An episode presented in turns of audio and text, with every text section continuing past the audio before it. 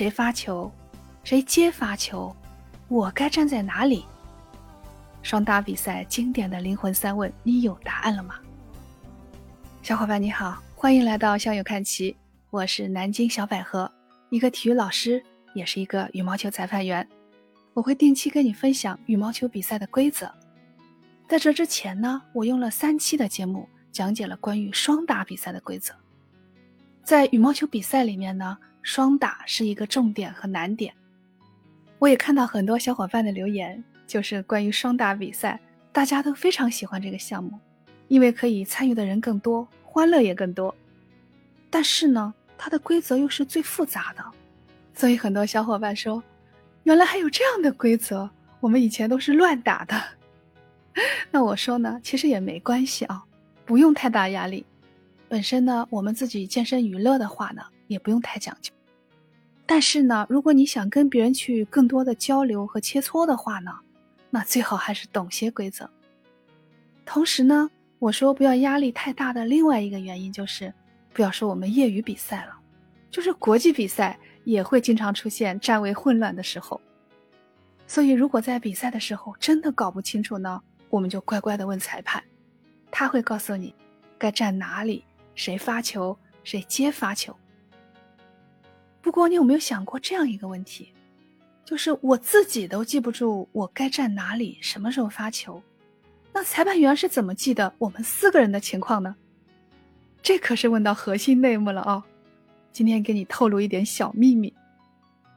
那你应该记得哦，比赛一开始有一个挑边的程序，通过挑边呢，我们会知道双方分别站在场区的哪一边，哪个运动员先发球，哪个运动员先接发球。那这些情况呢？裁判员会记录在积分表上。通过积分表呢，裁判员会记录下整个比赛进程的每一个环节。同时呢，他也能在每一个比分上去定位每个运动员的站位和发球的顺序。对裁判员来说呢，他最需要头脑清醒的就是需要时时刻刻能区分出四个运动员，就是人和名字一定要对上号。像我自己做裁判的时候，我就最怕碰到双胞胎上场的情况，因为他们经常是长相一样、打扮一样，甚至发型、服装、鞋子也一样。那我就需要找到一些不同的特征，把他们给区分开。比如说，有没有谁高一点儿，谁胖一点儿，谁的脸圆一点儿，包括袜子颜色的不同、发卡的不同，有没有谁戴项链，有没有谁戴手串，等等等等。通过这些细微的特征，把它给区分开。所以不光你难，裁判员也难。如果碰到四个运动员都不懂规则，那就是说每个回合都需要去回答那个灵魂三问，那有时候裁判员会崩溃到想弃权的。开玩笑啊！所以小百合在这讲规则呢也不容易，幸亏有你的鼓励和支持啊！给我的节目多多的点赞、收藏和转发。你如果觉得有困惑的地方，可以在评论区给我留言，我都会认真的回复你。甚至我也可以在以后的节目里面直接回答你。你觉得这样好不好？如果你不想错过我的节目呢，就请你订阅、收藏我的“向右看齐”专辑。如果希望更多交流的话呢，就可以加入我的交流群，就是南京小百合的全拼。欢迎你的到来。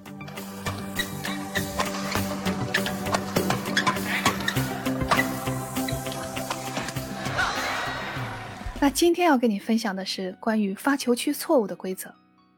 条款是这样表述的：以下情况为发球区错误。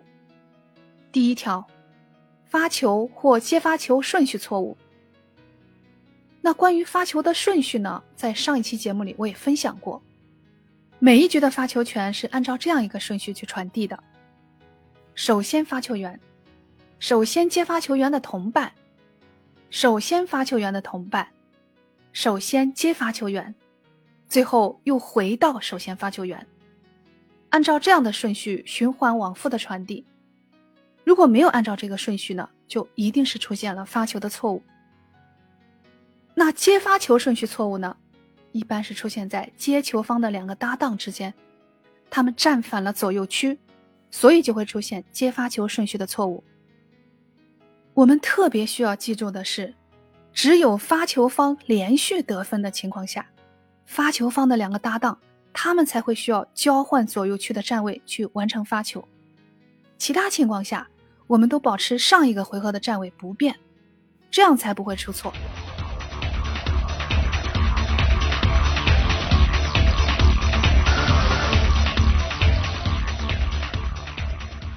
好，发球区错误的第二条呢，说的是。在错误的发球区发球或接发球，在错误的发球区发球或接发球，一般是指没有按照发球员的分数左单右双的原则去进行发球和接发球。也就是说，双方的发球和接发球都要以发球员的分数为基准。如果发球员的分数是单数，那双方都要到自己的左区去发球和接发球。如果发球员的分数为双数的时候，双方都要站到自己的右区去完成发球和接发球。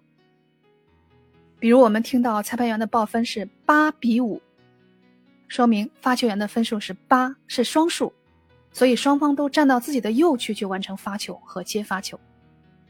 那这两条规则提到的错误呢，一般会交织在一起出现，所以统一称为发球区错误。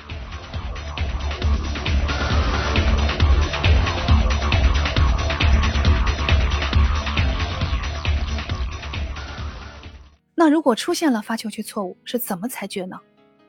规则说，如果发现发球区错误，应在死球后予以纠正，以得比分有效。他的意思是说，如果真的出现了发球区错误，那么应该在这个回合结束，在死球的情况下来进行纠正，前面的得分有效，继续保留。那这个条款就特别像我们前面了解过的关于交换场区的判罚，就是双方没有按照规定去交换场区，已经发现，在死球以后立即交换，以得比分有效。你看是不是特别像？那其实规则总体的导向就是，错了就错了，什么时候发现，在这个回合的球打完成为死球以后，我们来纠正就可以了，前面的比分不受影响。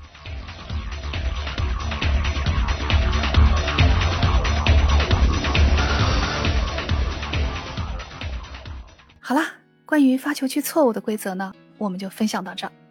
在小百合这听完讲解以后呢，你再到实战中去加深理解。如果还是不懂呢，就再回来听一遍节目。所以你一定要记得订阅收藏《向右看齐》专辑。好，今天就分享到这，我们下期再见。